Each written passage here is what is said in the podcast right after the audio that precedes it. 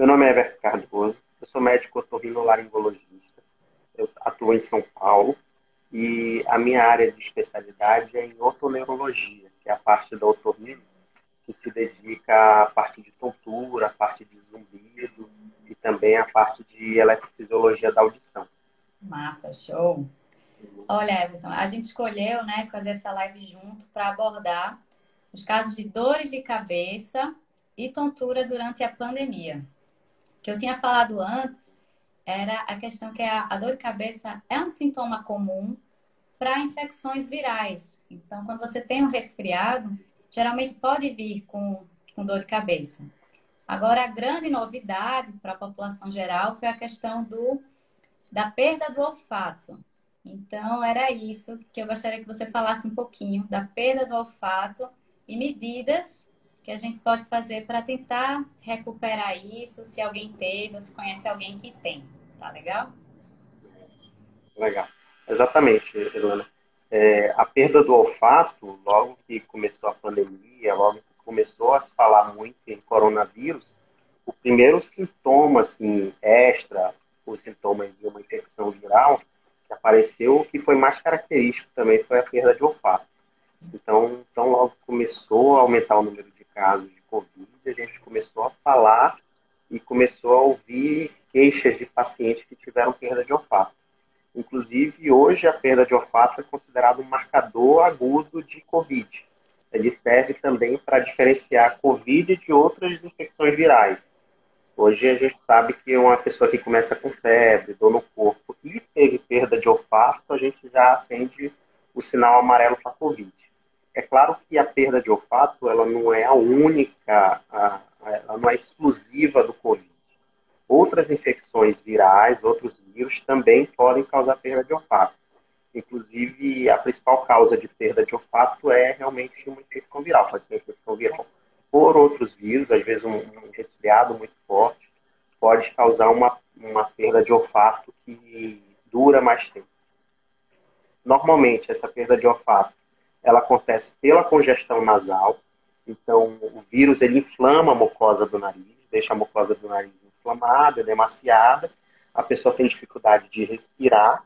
E a parte que é responsável pelo nosso olfato é a parte superior do nariz, é onde fica as células cribiformes que levam informações do, do olfato para o nosso cérebro. Então, se, o, se essa parte fica inchada, se fica demasiada, cheia de secreção, a nossa mucosa não tem a captação correta do olfato. Então, um, um quadro gripal, um quadro de sinusite muito forte pode levar à perda temporária do olfato. O que traz de novo nesse quadro de Covid, na pandemia, o que foi identificado no coronavírus, é que o vírus ele tem tropismo pela, por essas células que captam o nosso olfato.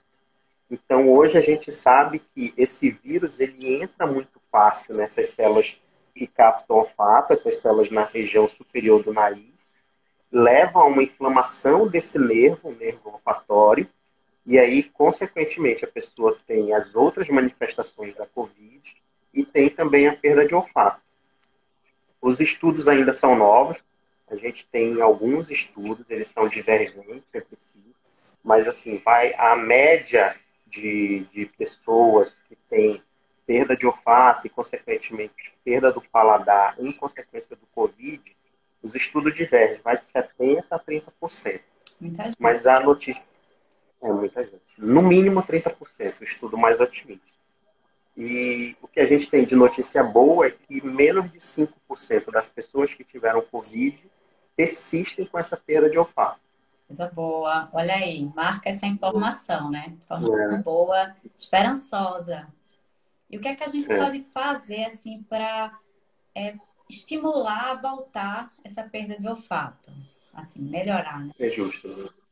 Isso. Já na fase, já na fase aguda, assim, na fase pós-Covid, onde passam aqueles sintomas gerais, o que a gente recomenda? Existem medicamentos que melhoram a circulação na região, na região olfatória, a gente normalmente prescreve isso na fase aguda, e existem medicamentos anti-inflamatórios, que também têm esse benefício de, na fase aguda, poder desinflamar esse nervo olfatório e com isso a pessoa recuperar mais rápido a, a questão do olfato e também evitar que tenham complicações, né? Que, que tenha no longo prazo uma perda de olfato mais significativa.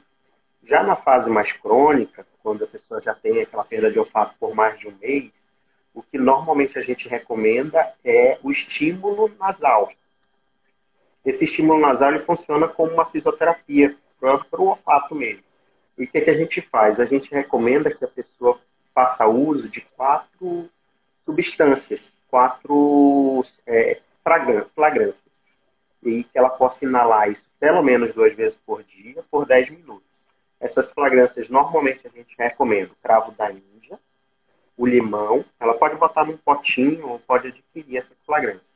O cravo da Índia, o limão, a rosa e um outro cheiro cítrico. Pode ser um, um cheiro do agrado dela, pode ser um, um eucalipto, por exemplo. Normalmente a gente recomenda o eucalipto.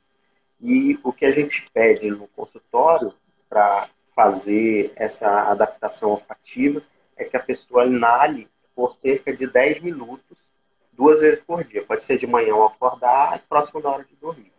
E a gente tem tido resultados animadores no consultório com as pessoas que têm estimulado o olfato através da, desse, desse mecanismo, né? Esse estímulo olfatório. As pessoas têm melhorado. Joia, eu vou só recapitular aqui as quatro essências, eu vou falar assim. Cravo da Índia, limão, rosa e um eucalipto, né? E.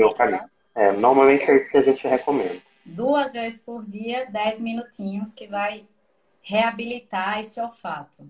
Correto? Isso. É uma forma de reabilitar, uma forma de estimular novas captações sinápticas. Isso você pode explicar até melhor. Mas é uma forma de reabilitação do olfato. Isso. Uma forma que a pessoa tem de, de estimular o olfato, fazer ela voltar a sentir o cheiro e o cheiro ele tá, o cheiro dos alimentos está muito ligado ao sabor.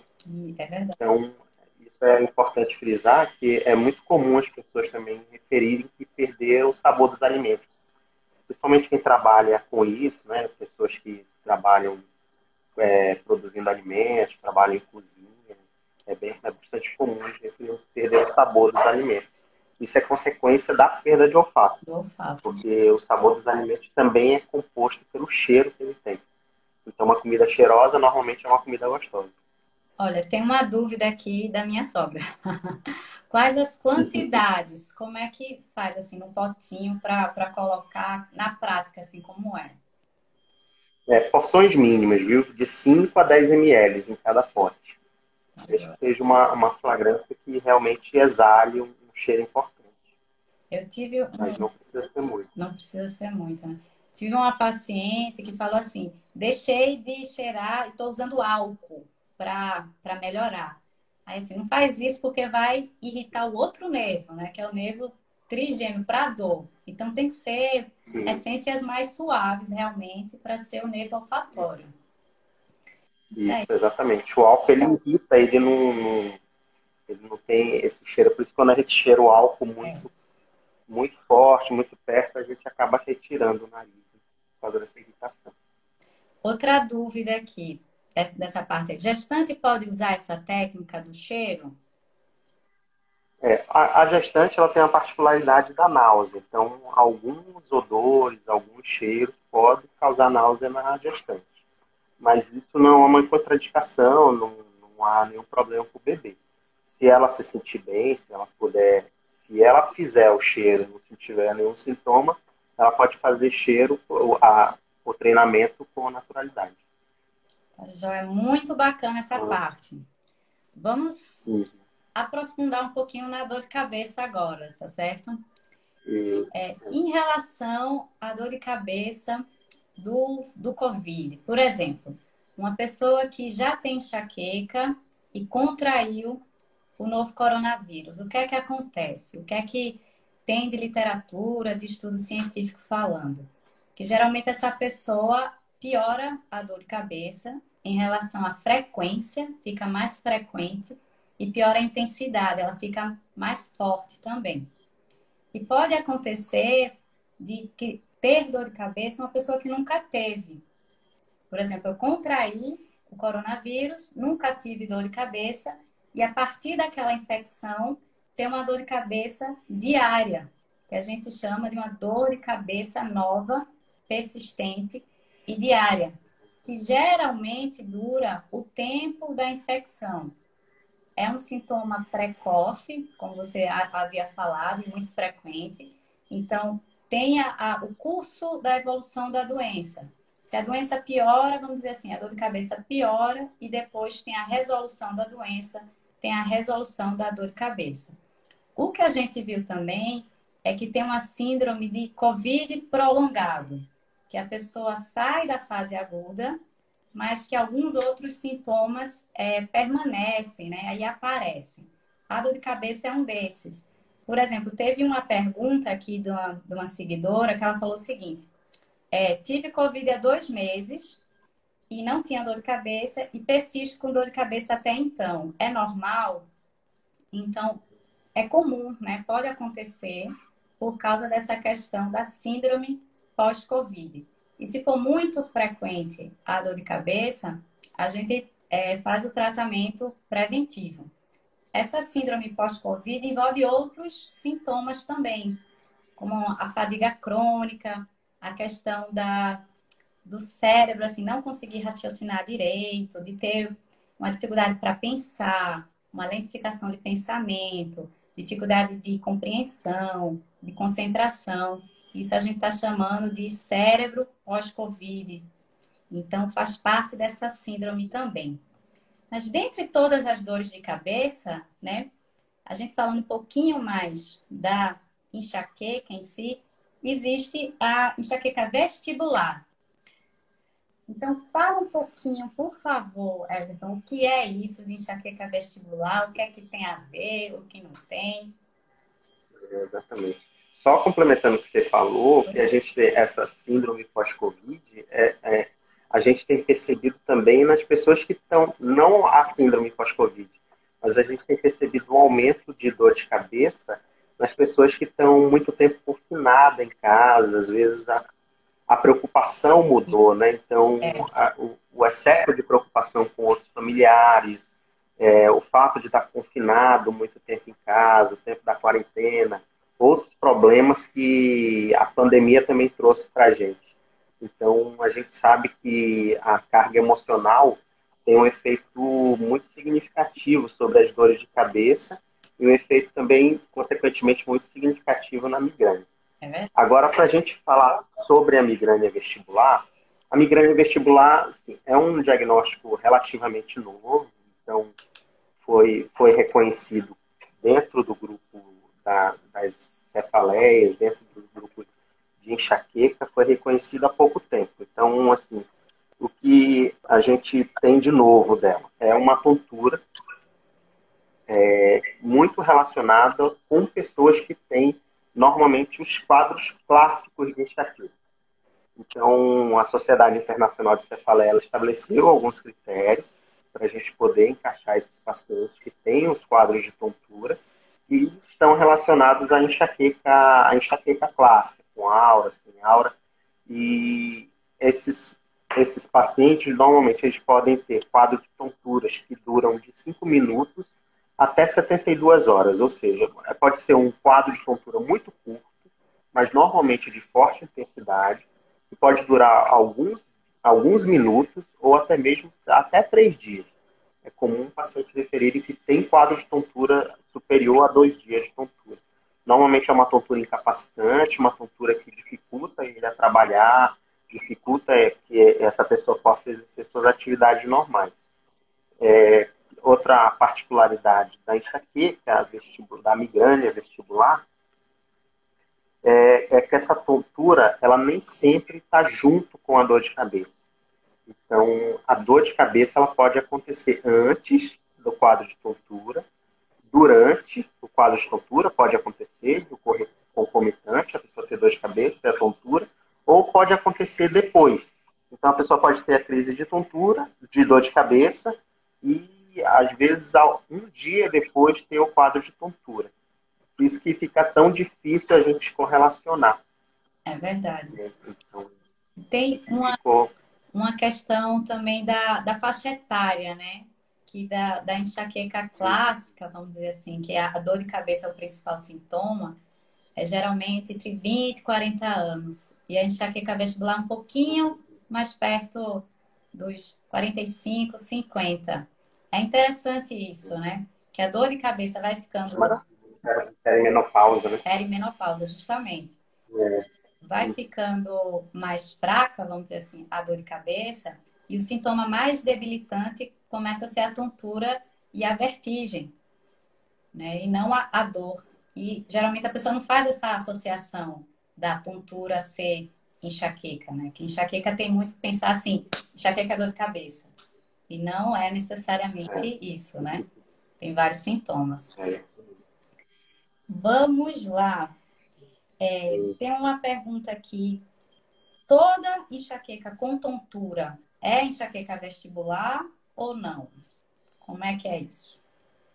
É, assim, existem várias causas de tontura. Então, quando, principalmente, normalmente as pessoas classificam tontura, quando a pessoa diz que tem tontura, principalmente a tontura crônica, ela diz que tem uma labirintite. Labirintite, é tudo, né? Che é. Acho que deve chegar para você assim, tem labirintite, direto. Eu tenho labirintite. É. Normalmente é o que os pacientes falam que tem labirintite. Labirintite é um termo popular, então as pessoas usam esse termo labirintite para denominar qualquer tipo de tontura que ela tem. E o que a gente sabe, na verdade, é que labirintite é uma doença muito rara. Que bom que ela é muito rara, porque ela é muito grave. Que ela normalmente causa perda de audição e uma tontura persistente. Normalmente é uma tontura que não passa muito rápido, dura anos. Uma tontura que pode chegar a durar anos. E ela é consequência de uma inflamação ou infecção no ouvido. Então, o que na verdade as pessoas têm, a maioria das vezes não é labirintite. Então, é provável que a pessoa tenha dor de cabeça, e dor de cabeça várias, nem sempre ela tem enxaqueca. Isso é importante ela consultar o médico dela para poder ter esse diagnóstico correto. Então, ela pode ter uma outra dor de cabeça, até mesmo ter enxaqueca, e ter uma outra causa de tontura. E não só, que não necessariamente porque ela tem dor de cabeça e ela tem tontura, ela vai ter migrânia vestibular. Beleza. Deixa seguir aqui o nosso roteirinho, é se as pessoas com esses sintomas, assim, de dor de cabeça, de tontura, dá para tratar em casa, tendo uma orientação com teleconsulta, ou precisa ir para emergência? O que é que você acha disso? É, isso é um, um tema importante. Hoje, com, com pronto-socorro cheio de Covid, o que a gente recomenda é que o lugar ideal para tratar essas dores crônicas, tanto de tontura como dor de cabeça, o lugar ideal não é o pronto-socorro. O pronto-socorro normalmente é para as crises agudas, para as crises, assim, principalmente questões que ponham a vida da pessoa em risco. O pronto-socorro é um atendimento de emergência e é um atendimento, é, é, chama pronto atendimento exatamente por causa disso. É um atendimento de emergência, não é um atendimento de acompanhamento. E a pessoa que tem dor de cabeça crônica, tem tontura crônica, essa pessoa precisa ter um acompanhamento. Precisa ter um médico para fazer o seu segmento. Precisa ter um médico para fazer o diagnóstico correto e para fazer o segmento correto. É, e hoje a gente tem, tanto para a migrânia vestibular, como para as outras enxaquecas, medicações que são bastante efetivas, medicações via oral, que funcionam muito bem para essas pessoas que têm essas crises de dor de cabeça. Joia. Então fica aí a dica, pessoal. Não tenham medo né, da teleconsulta. Principalmente se você já é um paciente conhecido, é até mais fácil né, para continuar o acompanhamento. Mas de primeira vez também é possível e é uma ferramenta útil para todo mundo aqui, tá bom? Vamos fazer um, um bate-bola das perguntas, Everton, agora? Vamos fazer as perguntas. Tá bom? É, acho que tu já respondeu até essa aqui, que é pronto-socorro é o melhor lugar para tratar crise de enxaqueca? Não, hoje é possível a gente tratar com medicação bioral, tirar a pessoa da crise e essas pessoas que já têm diagnóstico, que já, fez, já fazem o acompanhamento, podem fazer o uso dessas medicações. O objetivo dessas medicações é exatamente isso: é tirar a pessoa do pronto-socorro e também evitar que ela perca um dia de trabalho, que ela perca o momento de lazer. Se a gente conseguir fazer uma medicação que seja efetiva para ela não ter nova crise, a gente está obtendo sucesso no nosso tratamento. Verdade, verdade. É, outra pergunta é o seguinte: crises intensas só melhoram com medicamento venoso, medicamento na veia? A gente não, hoje passou também, né? É. É, a gente tem medicamento bastante efetivo para isso. Inclusive, pessoas que têm a questão de náusea, de vômito, e aí tem medo, receio de tomar a medicação. O que a gente recomenda é que ela tome, normalmente, o, o remédio de náusea e vômito antes de tomar o remédio da enxaqueca. Isso vai evitar que ela vomite e também tem a. a é, eu até devolver a pergunta para você, né? que você é. falasse das outras medicações que não sejam via oral para enxaqueca, que o paciente pode fazer uso. Tem sim, né? Principalmente, é como você falou, essa é uma dica importante. Toma o remédio da náusea primeiro, depois o remédio oral de enxaqueca. Tem outras vias de administração, né, para enxaqueca. Tem um spray nasal, também que é absorvido rápido, e tem medicação subcutânea, que você faz uma injeçãozinha na barriga tem alguns pacientes que ficam com medo assim de injeção, mas quando a gente é, ensina direitinho, faz a primeira vez, ela tem uma absorção muito rápida e evita, né, ir para emergência. Então, geralmente, meus pacientes, eu faço assim um, um tratamento de resgate. Ó. Teve a dor de cabeça, é isso, não deu certo, é isso. E a terceira é, não deu certo de nada, aí pode ir para o pronto-socorro, mas com uma medicação específica porque às vezes você pode até chegar no pronto-socorro e o médico não, o que vai lhe atender, não está sabendo do contexto todo e termina colocando uma medicação que não é tão eficaz nesses casos. Por isso é importante o acompanhamento com, com o médico. É verdade, um médico. Tem um médico, cada dor de cabeça precisa ter um, ter um médico. É verdade. Olha, continuando aqui, ó. Fazer tomografia ou ressonância durante a crise de dor de cabeça é, para dar o diagnóstico de enxaqueca ou ajudar no tratamento. Isso é mito ou é verdade? Tem que fazer tomografia e ressonância para o diagnóstico? É, isso é mito. É, é muito comum isso em pronto-socorro, a solicitação de exames necessários. Então, muitas vezes a exigência até do, do, do próprio paciente, preocupado com o sintoma que ele sente, muitas vezes ele deseja fazer ele na emergência, ele vai na emergência, vai no pronto-socorro, ele quer um exame e ele quer saber por que, que ele está com aquele sintoma tão forte de tontura ou um sintoma de, de dor de cabeça. E é importante deixar claro que nesse, nesse quadro que a gente está falando sobre migrânia vestibular, não é um exame nem laboratorial e nem de imagem que vai dar diagnóstico. O que dá diagnóstico é a história clínica, é o contexto daquele paciente que vai dar diagnóstico para ele.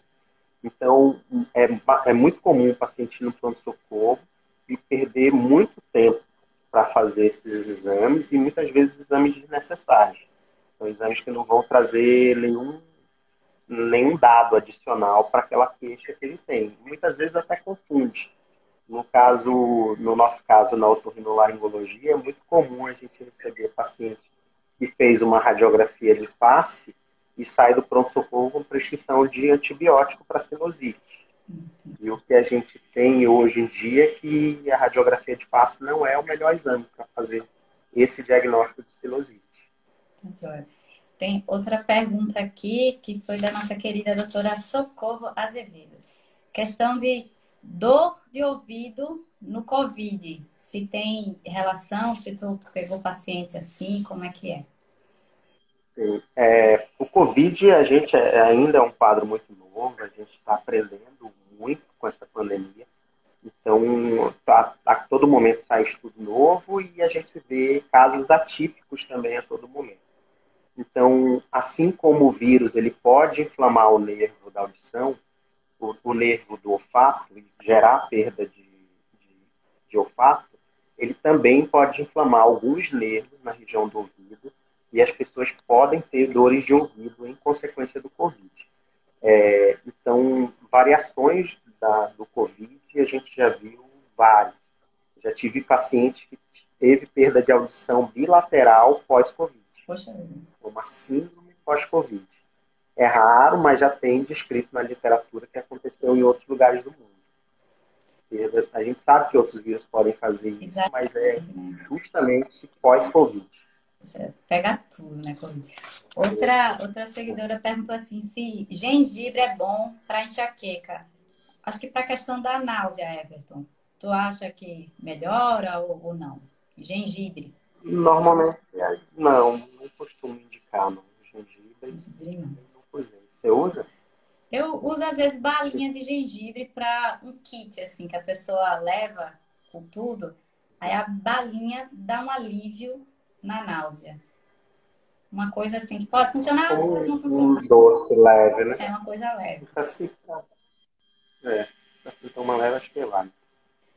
Olha, muito bem. Chegamos no tópico mais importante de tudo. Tá certo? Você que está dormindo, acorde. Porque esse tópico é muito importante. É a mensagem que a gente quer deixar aqui para vocês, para levar para casa, tá?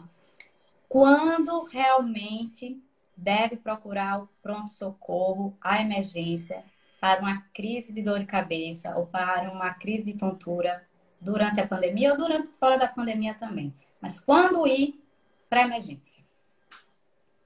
Durante a pandemia, muito mais para evitar pegar Covid no lugar, evitar os hospitais lotados. Né?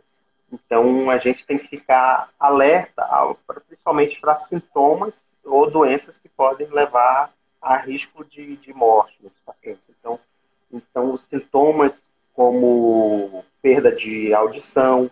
Então, a pessoa que tem tontura tem dor de cabeça e também está com perda de audição. Isso é um sinal de alerta. É, então, a gente, eu recomendo que essa pessoa procure um pronto-socorro. E se ela tiver principalmente uma tontura que seja incapacitante, uma tontura que seja difícil de ficar de pé. Os quadros vestibulares, eles dão uma tontura significativa, mas dificilmente um quadro puramente vestibular, ele vai atrapalhar a pessoa a caminhar sozinha, por exemplo. A pessoa pode até ter uma tontura significativa, ter muito náusea, mas normalmente ela consegue caminhar sozinha.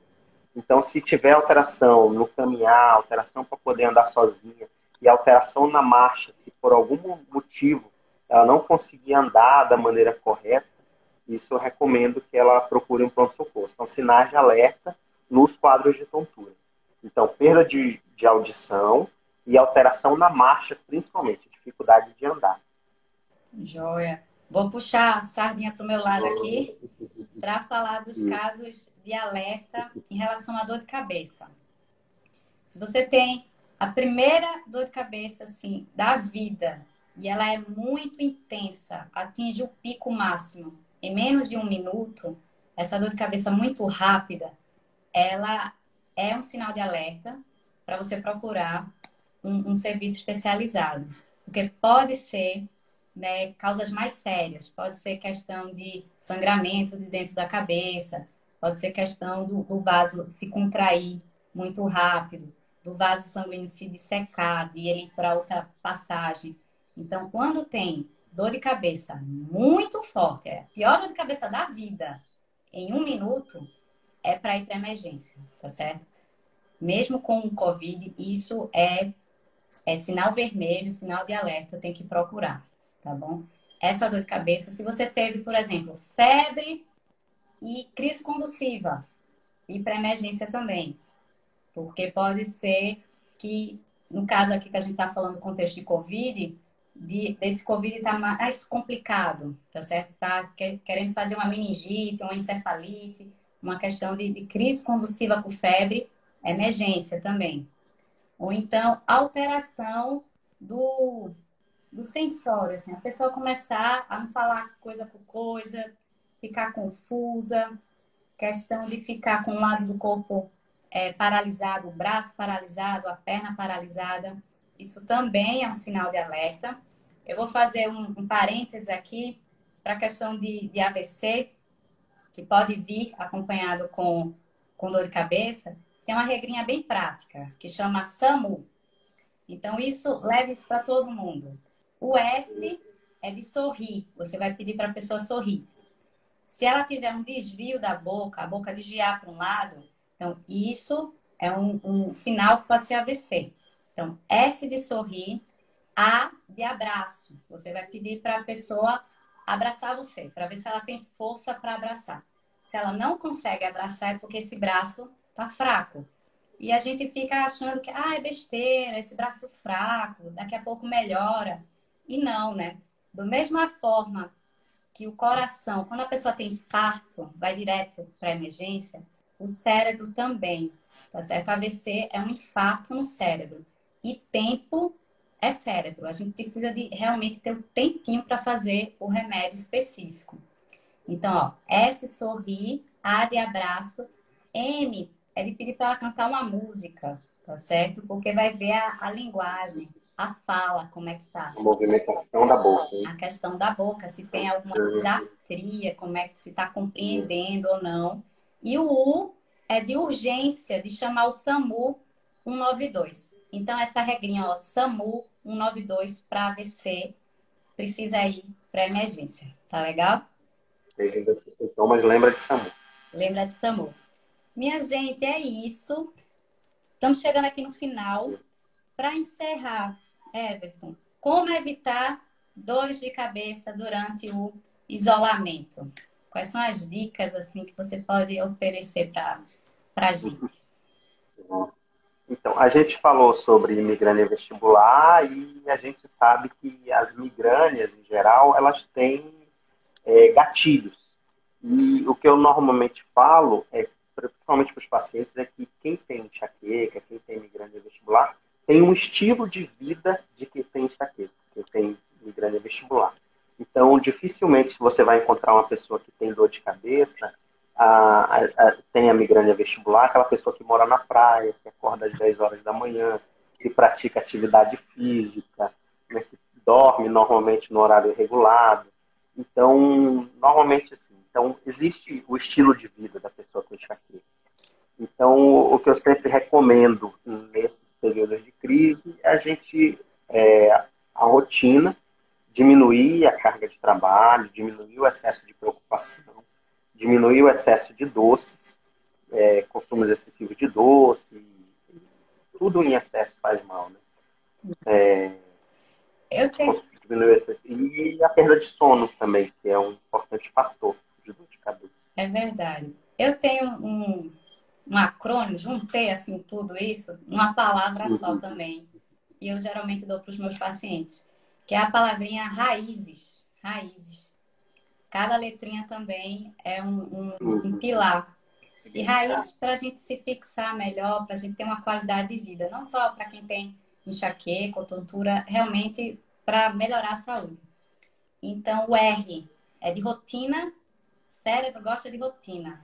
Dormir e acordar no mesmo horário. Não tem feriado, não tem final de semana.